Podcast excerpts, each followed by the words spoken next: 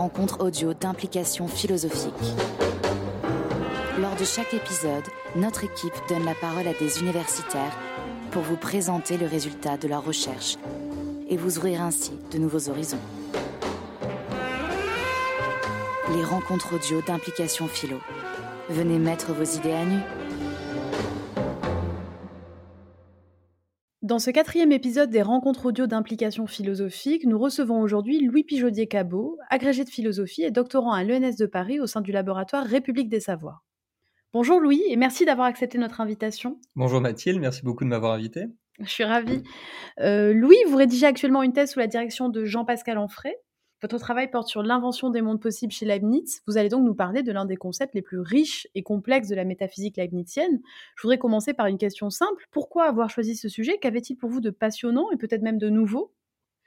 Pour revenir euh, brièvement sur, sur mon parcours, euh, je, ne suis en fait arrivé à l'histoire de la philosophie que tardivement, puisque c'est à partir de, mon travail doctoral que je me suis plongé dans l'histoire de la philosophie moderne.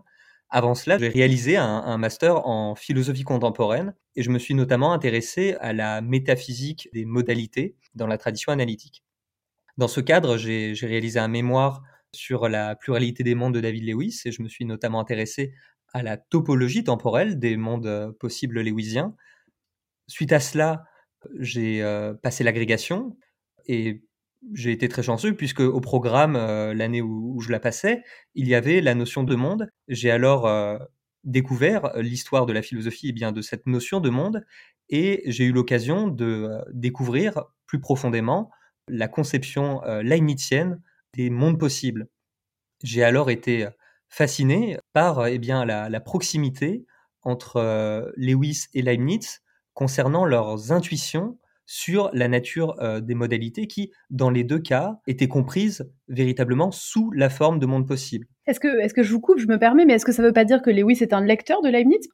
C'est une très bonne question. Justement, euh, dès euh, le, début de son grand ouvrage, la, pluralité des mondes, Lewis précise qu'il n'a pas les compétences en histoire de la philosophie, qu'il n'est pas un assez bon connaisseur de Leibniz pour pouvoir se prononcer sur les rapports que pourrait avoir sa théorie des mondes possibles avec celle de, Leibniz. J'espère que mon propre travail de thèse pourra au, moins participer à comparer de manière plus fine ce qui me semble être des, des pensées qui, bien que distantes de plusieurs siècles et comprises dans des contextes historiques très différents, y compris en histoire de la philosophie, eh bien, on arrive à euh, des solutions relativement similaires à un seul et même problème, qui est celui de la nature euh, des modalités et, dans les deux cas, l'absence de leur réalité fondamentale. Votre thèse est donc une thèse de métaphysique, c'est une discipline prestigieuse mais qui peut faire peur, y compris aux philosophes, puisqu'elle évoque abstraction, spéculation.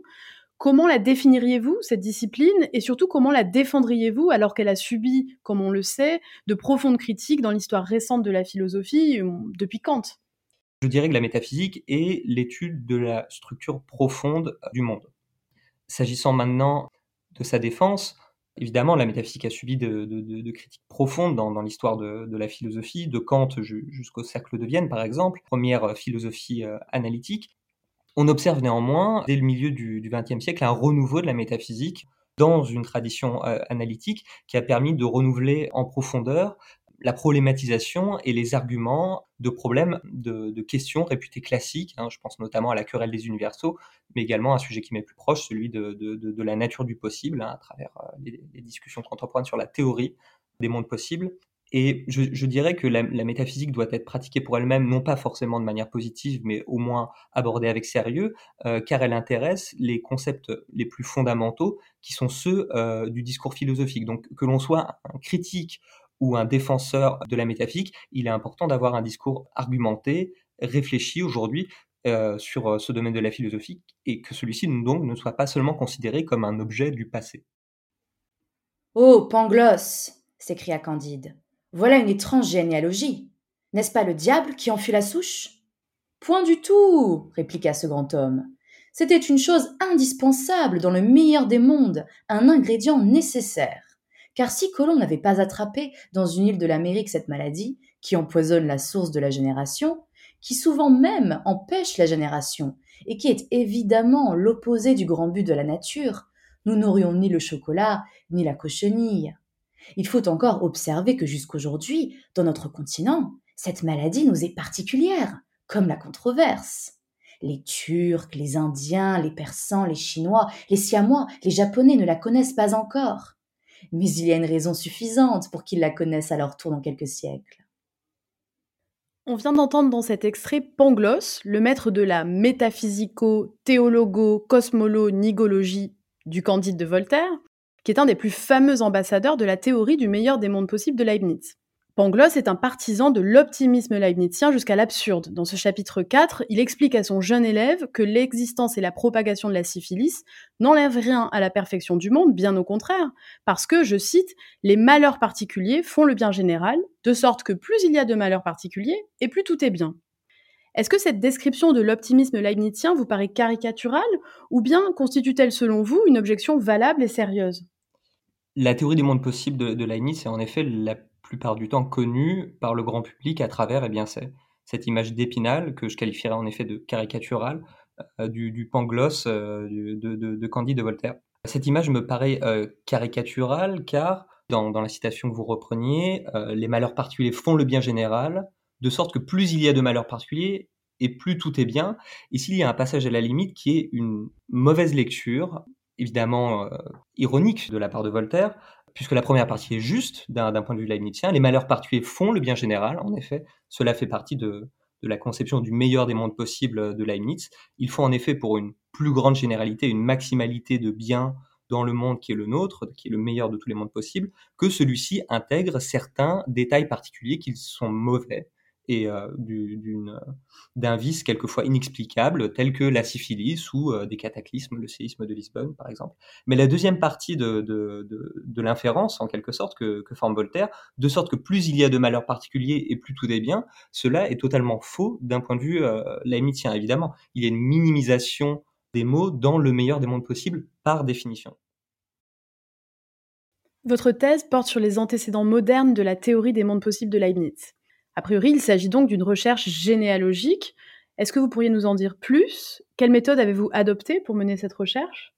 En un sens, on peut dire que, ma recherche est généalogique, puisque j'entends montrer comment, depuis la fin du XVIe siècle, euh, depuis euh, les premiers commentaires euh, scolastiques jésuites, jusqu'à la mort de Leibniz au début du XVIIIe, comment s'est inventée une première théorie moderne des mondes possibles. Il ne s'agit pas cependant d'un point de vue purement internaliste. Ma méthode ne consiste pas à étudier des auteurs et des systèmes et à avoir spécifiquement les influences entre eux, mais plutôt de voir comment un problème se constitue dans un contexte historique précis et comment celui-ci fait l'objet de plusieurs argumentaires différents qui entendent le résoudre.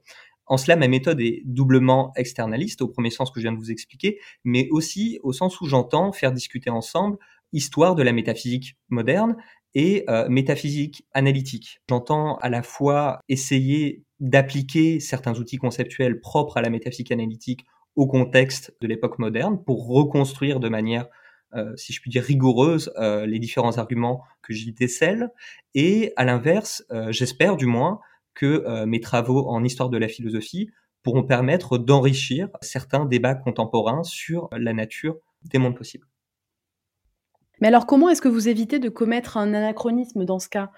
Est-ce qu'il ne s'agit pas d'une simple homonymie entre les mondes possibles des modernes et ceux des métaphysiciens contemporains?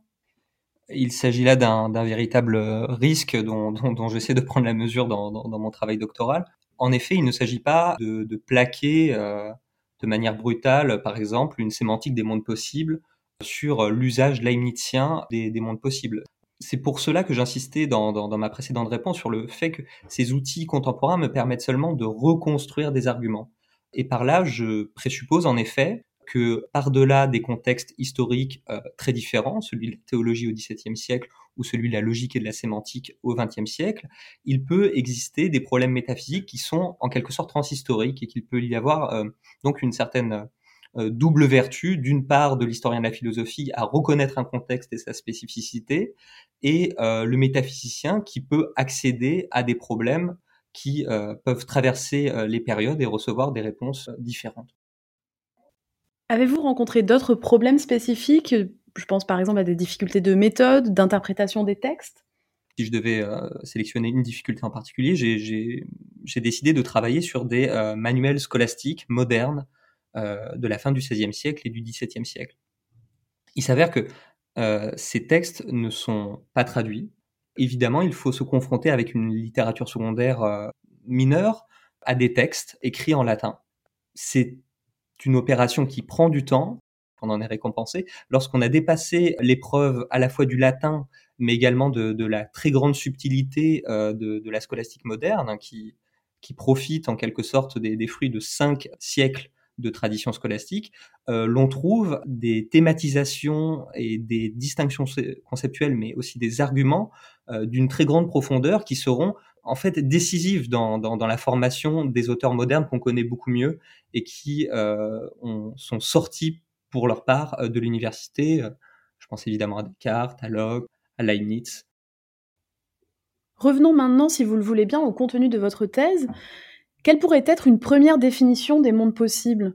Pour le profane, c'est un terme qui évoque la science-fiction, la fantaisie, le rêve, mais quelle est sa signification pour un philosophe ou un métaphysicien?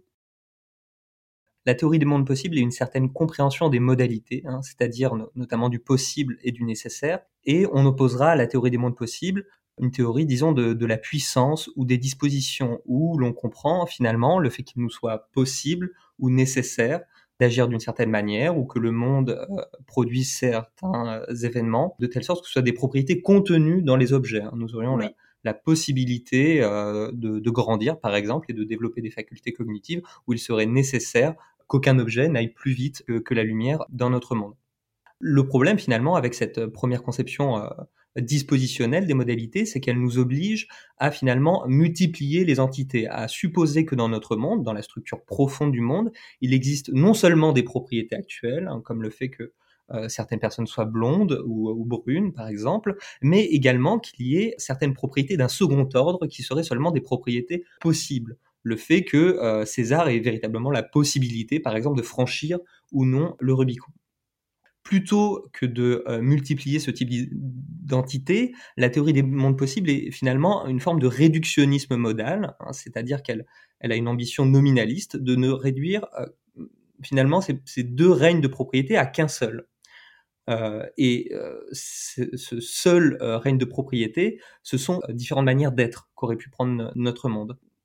Maintenant, si je rentre dans une définition plus précise d'un monde possible, il s'agira donc d'un ensemble d'individus, de concepts, euh, suivant une position plus ou moins réaliste ou nominaliste, euh, différentes euh, entités qui sont connectées. Première détermination conceptuelle des mondes possibles, il y a une connexion entre ces différentes entités. Deuxième caractéristique, celle de la maximalité. Hein. c'est un scénario, si vous voulez, complet euh, d'une manière qu'aurait pu avoir notre monde d'être.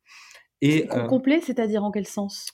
Au sens où il n'y aurait aucun élément supplémentaire qui pourrait être intégré euh, dans celui-ci. Vous pouvez imaginer une sorte de combinatoire où vous avez les différentes manières qu'aurait pu avoir d'agir Jules César, et cet ensemble de manières est distribué dans des mondes qui sont différents les uns des autres en supposant que le fait qu'il franchisse ou non le Rubicon, évidemment, a des conséquences lourdes, importantes, euh, sur euh, l'histoire entière, tout le scénario qui compose un monde où la République romaine euh, survit au général César et un autre où le nôtre, par exemple, où la République romaine a été renversée par cette même personne. Et enfin, dernier déterminant, celui de l'indépendance. chaque monde possible est clôturé par rapport à tous les autres mondes possibles. C'est-à-dire qu'il n'y a aucune relation entre ces mondes, ni relation spatio-temporelle, ni relation euh, causale. Ils sont de véritables alternatives les uns aux autres. J'appelle monde toute la suite et toute la collection de toutes les choses existantes, afin qu'on ne dise point que plusieurs mondes pouvaient exister en différents temps et différents lieux. Car il faudrait les compter tous ensemble pour un monde, ou si vous voulez pour un univers. Et quand on remplirait tous les temps et tous les lieux, il demeure toujours vrai qu'on les aurait pu remplir d'une infinité de manières, et qu'il y a une infinité de mondes possibles, dont il faut que Dieu ait choisi le meilleur, puisqu'il ne fait rien sans agir suivant la suprême raison. L'extrait des essais de Théodicée de Leibniz que nous venons d'entendre rend bien compte des caractéristiques de la définition que vous venez d'énoncer. Est-ce qu'il y a un débat autour de cette définition? Pour revenir sur le, premier déterminant que je vous donnais, celui de, la connexion hein, entre les entités qui forment, qui composent un monde possible, il y a un débat qui m'intéresse plus particulièrement parmi les, les historiens, les historiennes de, la philosophie euh, de, de, Leibniz, qui concerne ce qu'il convient d'appeler chez Leibniz la compossibilité.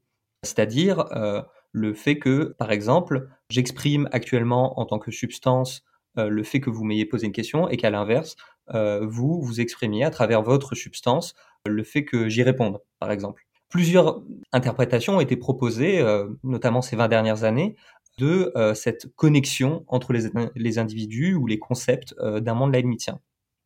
Parmi celles-ci, j'en retiendrai que trois. Une première logique qui considère simplement que euh, cette connexion est liée finalement euh, au contenu logique de la définition de, nos substances. Une seconde interprétation est cette fois-ci nomologique et suppose que si nous faisons partie du même monde, c'est parce que notre substance, nos différentes substances vérifient les mêmes lois de la nature, mais aussi de la grâce dans un contexte lémitien. Et enfin, une troisième interprétation plus récente, et cette fois-ci cosmologique, et m'intéresse plus particulièrement, et c'est celle-ci que j'entends défendre euh, dans ma thèse, prétend au contraire que la connexion entre des individus ou des concepts leibniziens est une connexion euh, spatio-temporelle.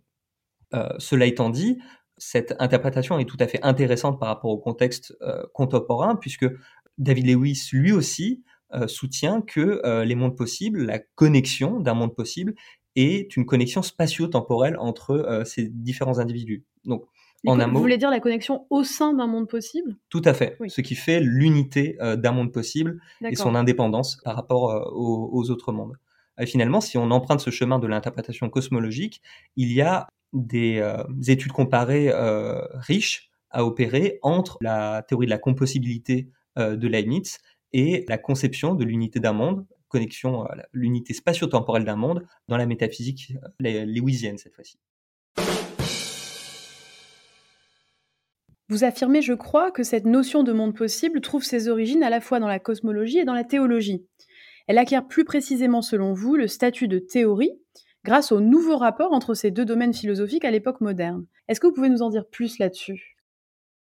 Il faut en, finalement passer par plusieurs étapes euh, conflictuelles, en un sens, entre cosmologie et théologie, pour en arriver au XVIIe siècle à l'invention des mondes possibles.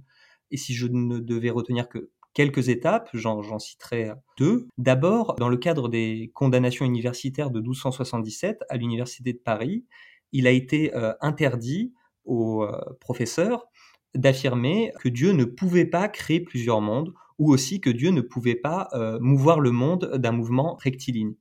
Qu'est-ce que cela implique? Ça implique d'abord une revalorisation de la toute-puissance divine vis-à-vis de la cosmologie aristotélicienne qui affirmait l'unicité du monde, mais aussi son immobilité, hein, puisque le monde est censé être nulle part, il n'est censé n'y avoir rien au-delà du monde, donc aucun endroit où il pourrait se mouvoir. Et finalement s'ouvre ici l'idée selon laquelle Dieu pourrait créer plusieurs mondes. Deuxième étape, celle euh, qui m'intéresse plus particulièrement dans, ma thèse puisqu'elle appartient à la modernité, la théorie scolastique moderne des espaces imaginaires, qui euh, consiste à s'interroger sur le statut ontologique et sur la nature de ces espaces à l'extérieur de notre monde où Dieu pourrait créer euh, d'autres mondes. C'est encore une fois une question compliquée dans le rapport entre théologie et cosmologie, puisque s'il existe un espace qui est indépendant du monde, alors vous voyez bien qu'on se rapproche euh, d'une conception hétérodoxe d'un point de vue théologique, puisqu'il y aurait une entité à la fois infinie, immuable, nécessaire, quelque chose qui finalement partage certains des attributs de Dieu et dont Dieu aurait même l'usage nécessaire euh, pour créer d'autres mondes. Il faudrait qu'il existe cet espace et euh, un certain nombre de scolastiques jésuites vont essayer de résoudre ce problème de la mise en intelligence de, la toute-puissance divine de créer plusieurs mondes en supposant qu'il existe une certaine forme d'espace qui est à peu près identique à l'immensité divine, c'est-à-dire à son attribut spatial, à la présence de Dieu qui excède le monde en lui-même. Et dans cet espace supplémentaire, qui n'est pas encore un espace newtonien, eh bien d'autres mondes indépendants du nôtre, déconnectés spatio-temporellement, pourraient y avoir lieu. Et enfin, il y a également, cette fois-ci, d'un point de vue purement théologique, l'invention de la science moyenne, le fait que Dieu est finalement, euh, dans son entendement, un ensemble de scénarios différents qui pourrait donc euh, être localisé dans ces espaces imaginaires déconnectés les uns des autres. Puisque vous l'évoquez, on peut peut-être développer tout de suite sur la science moyenne. Est-ce que vous pouvez nous expliquer de quoi il s'agit et le rapport qu'elle entretient avec la théorie des mondes possibles? C'est un sujet qui est relativement bien documenté actuellement par, euh, par l'histoire de la philosophie. Il s'agit ici donc d'un problème théologique, comme je le disais dans, dans ma précédente réponse. Il s'agit plus précisément du problème de la compatibilité entre la liberté humaine, la grâce divine et la prédestination. Pour rendre compatibles euh, ces trois notions, euh, imaginons que Dieu crée un monde, si Dieu a déjà tout prévu dans un monde et tout prédéterminé, comment penser la liberté humaine, par exemple, sans, être conduit au fatalisme, Louise de Molina va euh, inventer une, enfin va détecter, si vous voulez, ou distinguer plutôt une nouvelle forme de science dans l'entendement divin, les deux classiques étant la science de vision, qui est la science de tout ce qui est actuel dans le monde, mais également passé et futur, et euh, la science de simple intelligence, qui est la science des possibles en eux-mêmes, même avant toute création. Eh bien, entre ces deux sciences se trouve une scientia media, donc une science euh, moyenne, qui est une science des conditionnels, qui prend la forme suivante. Si Judas n'avait pas trahi le Christ, alors euh, il aurait été sauvé, ou si César n'avait pas franchi le Rubicon, il euh, serait euh, euh, devenu un, général de, seconde zone, par exemple. Si vous collectionnez ces différents conditionnels dans des séries, vous obtenez des scénarios qui sont alternatifs les uns aux autres et qui permettent de créer un ensemble de différents mondes possibles, entre lesquels Dieu choisit évidemment le meilleur, puisque c'est un être euh, parfaitement bon dans, le théisme classique. Et pourquoi euh, cette conception peut sembler sauver euh, la liberté? Eh bien, c'est parce que il ne fait que déterminer ce qui se passera si un certain antécédent a lieu. Mais l'antécédent lui-même peut être produit librement par l'agent. Dieu ne fait que finalement prévoir ce qui va se passer sans le nécessiter. Mais alors en quoi la liberté est-elle vraiment sauvée? Puisque d'après ce que vous dites, les conditionnels s'enchaînent les unes aux autres jusqu'à Dieu, si je puis dire, qui est finalement le premier maillon et qui donc, selon ce que j'ai compris, serait le seul agent véritablement libre. Euh, il ne faut pas forcément concevoir ici la liberté dans, un sens euh, extrêmement fort qui s'assimilerait à une liberté d'indifférence, c'est-à-dire une liberté complètement indéterminée, comme euh, pourrait l'être par exemple un atome épicurien qui dévie. Ici, il s'agit d'une euh, conception de la euh, liberté que l'on dit compatibiliste, c'est-à-dire une théorie de la liberté qui entend être compatible avec le déterminisme, donc avec des séries euh, de, conditionnels.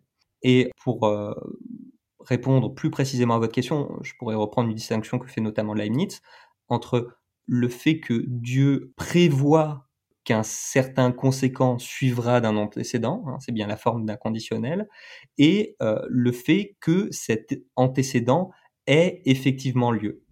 Il n'y a aucune nécessité à ce que l'antécédent ait lui-même lieu, et c'est au moins en ce premier sens minimal, qu'on pourra préciser par la suite, que l'agent peut être dit libre, au-delà de la liberté qui est évidemment celle de Dieu de créer telle ou telle série de conditionnels.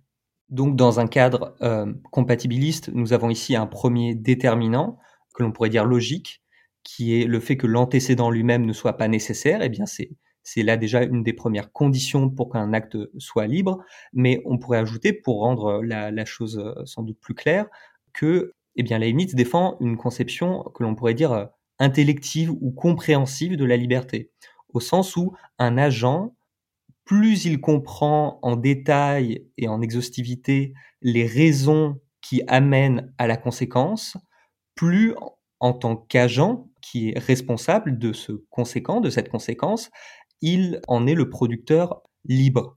Mais euh, vous voyez qu'ici, on ne va pas jusqu'à affirmer qu'il y aurait euh, finalement une euh, cassure dans la série des conditionnels, comme si à un moment, un événement absolument indéterminé et donc inexplicable, dénué de raison, qui violerait le principe de raison suffisante, euh, devrait euh, s'insérer dans, euh, dans, dans un monde pour qu'on puisse dire que les différents agents de ce monde soient eux-mêmes libres.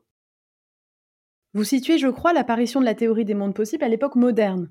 C'est aussi à ce moment-là, comme le montre Alexandre Coiré, qu'à la faveur de la révolution scientifique, on va passer de l'idée d'un monde clos à celle d'un univers infini, pour reprendre le titre de son ouvrage célèbre.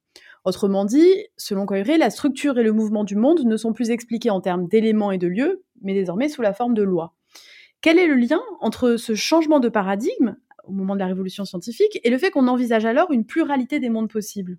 Euh, bien pour vous faire sentir euh, l'importance de ce changement de paradigme, on pourra repartir de justement de la cosmologie aristotélicienne et, et, des problèmes qu'elle introduit par rapport à la théologie chrétienne, puisque si vous prenez la théorie aristotélicienne des, des, lieux naturels, le fait que le monde soit organisé selon un haut et un bas, et que les différentes substances qui le peuplent sont soit lourdes, soit légères, eh bien, soit elles se dirigent vers euh, la dernière sphère, donc la limite ultime du monde, soit elles se dirigent vers son centre.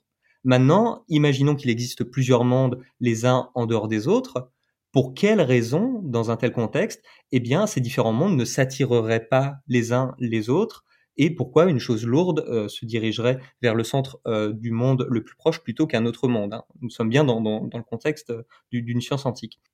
C'est d'ailleurs un argument qu'utilise Aristote dans, le Décaélo pour affirmer que euh, l'unicité du monde est nécessaire, euh, non seulement d'un point de vue métaphysique, mais aussi physique. Bon, une fois qu'on change de, paradigme euh, à l'époque moderne et que l'on rentre dans ce qu'il est convenu d'appeler la révolution scientifique, ici, la pluralisation des mondes devient pensable d'un point de vue physique, tout simplement en déclinant le différents corps de lois naturelles qui permettraient de décrire des mondes différents d'une autre. Pour reprendre un exemple que j'ai utilisé un peu plus tôt, on pourrait tout à fait imaginer un autre monde, et ce n'est pas une impossibilité métaphysique, mais seulement apparemment une possibilité physique, il pourrait y avoir, c'est concevable, des objets qui iraient plus vite que la lumière. Chose étant que dans notre monde, euh, il n'y en a pas. Néanmoins, euh, cela reste une possibilité euh, métaphysique.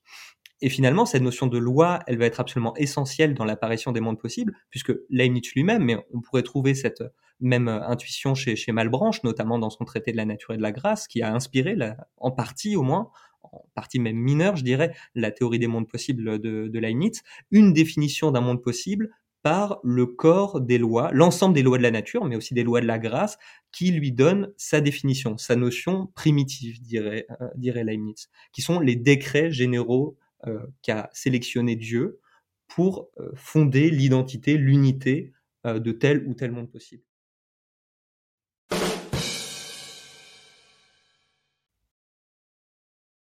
La modernité, c'est aussi l'essor de l'idée de déterminisme dans la nature, c'est-à-dire l'idée que toutes les choses obéissent à des lois. On peut par exemple trouver cette idée chez Spinoza. Or, cela semble conduire a priori à réduire la place de la contingence. Quel rapport est-ce que vous voyez entre déterminisme et théorie des mondes possibles? La théorie des mondes possibles, c'est Leibniz au moins, est profondément, étroitement liée à la notion euh, de déterminisme, au sens où n'importe quel monde possible est entièrement déterminé. Vous n'avez pas chez Leibniz des mondes qui seraient vagues, par exemple, des mondes où on ne sait pas si César franchira ou non euh, le, Rubicon. Néanmoins, et c'est essentiel pour Leibniz, la théorie des mondes possibles est un outil métaphysique qui permet d'assurer de la réalité de la contingence. Pour l'expliquer, il faut en fait ici faire une distinction massive entre le déterminisme et le nécessitarisme qui sont trop souvent confondus. Euh, Spinoza se situe, comme Hobbes par ailleurs, du côté des nécessitaristes, alors que Leibniz, au contraire, est un opposant du nécessitarisme. C'est un déterministe.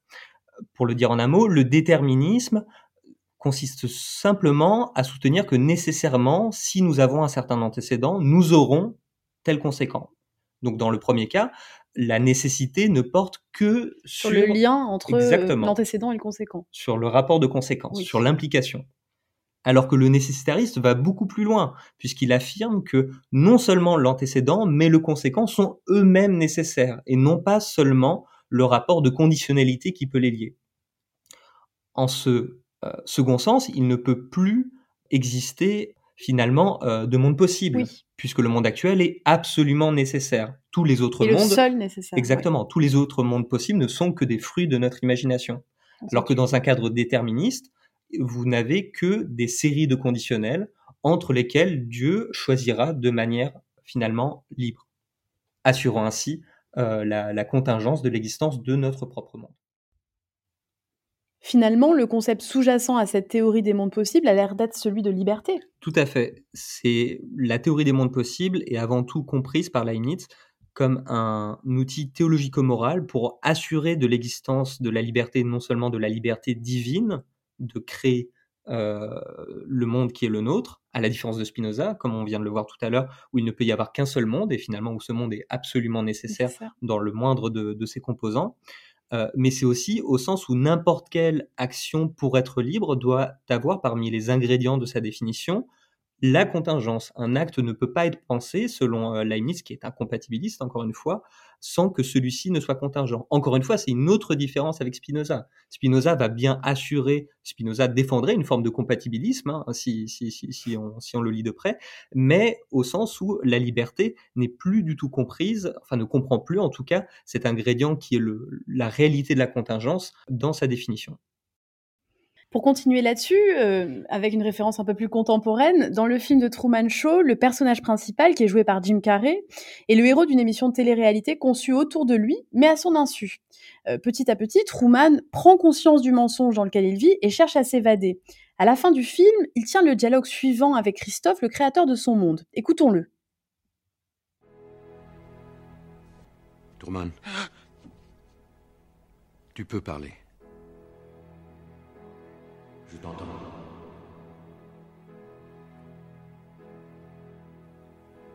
Qui êtes-vous?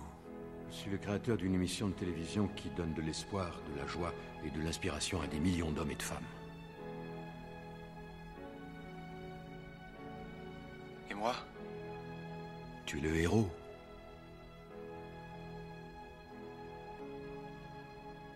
Alors rien n'était vrai. Toi, tu étais vrai. Et c'est pour ça que tu étais si bien.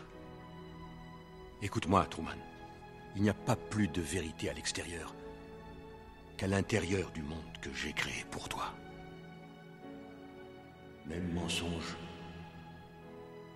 même supercherie, mais dans mon monde, tu n'as absolument rien à craindre. Je te connais mieux que tu ne te connais. Il n'y a pas de caméra dans mon crâne. Tu as peur. Et c'est pour ça que tu ne t'en iras pas. Dis quelques mots. Au cas où on se reverrait pas d'ici là, je vous souhaite une bonne soirée et une excellente nuit. ouais.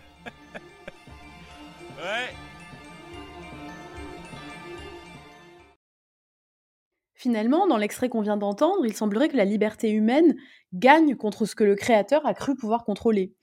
Euh, est-ce que ce film propose selon vous une figure adéquate du rapport entre Dieu et l'homme chez Leibniz?